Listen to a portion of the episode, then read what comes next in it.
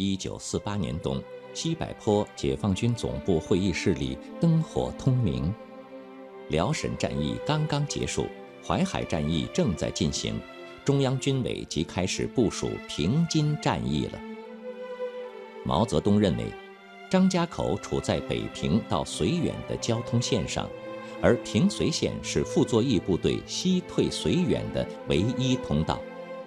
只要我军攻克张家口，傅作义必有反应，定会派兵增援。这样一来，攻打这个既像蛇头又似蛇尾的张家口，就打在了傅作义长蛇阵的七寸上。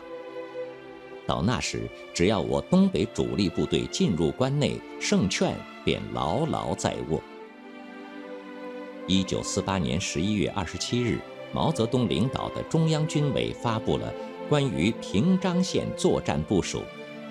二十九日，华北野战军第三兵团司令员杨成武率领部队包围张家口，随即发起进攻，打响了平津决战的第一枪。张家口又称张园，距北京约一百八十公里。当时驻守张家口附近的国民党军有五个师、四个骑兵旅、若干保安团和地方部队，共约六点五万人。驻守张家口的国民党第十一兵团司令孙兰峰曾对人说过：“张家口的工事修筑和人员部署，就好像是给张家口披上铁甲。”坚固程度不亚于万里长城。然而，当孙兰峰得知张家口已经被解放军团团包围之后，马上慌了神。他立即请求北平的傅作义派兵增援。不久后，增援部队就被解放军围堵在新保安，全部歼灭。随后，傅作义给驻守张家口的十一兵团司令官孙兰峰发来电报。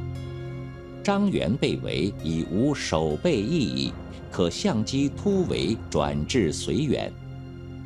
电报里提到的张元指的是张家口。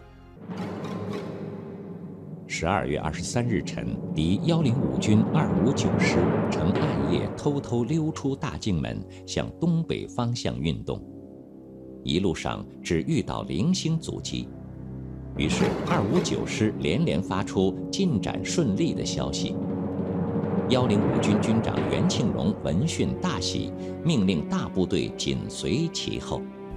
此前，幺零五军军长袁庆荣制定了一个自认完美的突围方案。然而，张家口守军在突围当天却乱了阵脚。本来按计划应该从城南突围的骑兵部队第五、第十一旅向南走了几公里，又返回来。他们认为大境门出城很顺利，没必要分散突围，所以也坚持要跟大部队一起从大境门出城。大境门外是通往张北的一条南北走向的山沟。这一天。大境门外的山沟里拥挤着张家口守军五万多人，骑兵、步兵、炮兵、骆驼队、辎重、马匹，像赶庙会似的，都挤在同一条路上。此前，解放军华北第三兵团一纵三旅八团的官兵已经在朝天洼、西甸子一带设伏，这里是张家口守军北逃绥远的必经之路。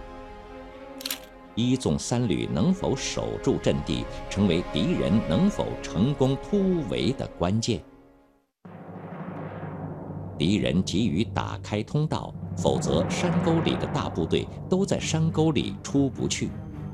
于是敌军炮兵集中火力向解放军阵地猛攻，强大的炮火将岩石打成了粉末。解放军战士们把身体半埋在泥土中做掩护，持续与敌人战斗。守在阻击阵地的最前沿的三连，在敌人冲上阵地时打光了最后一颗子弹。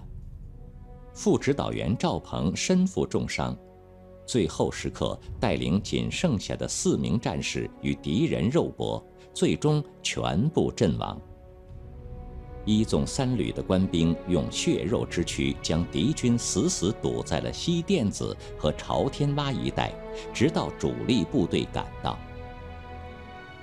张家口一战，解放军歼灭了孙兰峰第十一兵团部第幺零五军军部以及五个师和两个整编骑兵旅，共计五万四千余人，创造了华北地区一次作战歼敌人数之最。毛泽东同志在贺电中称之为“伟大胜利”。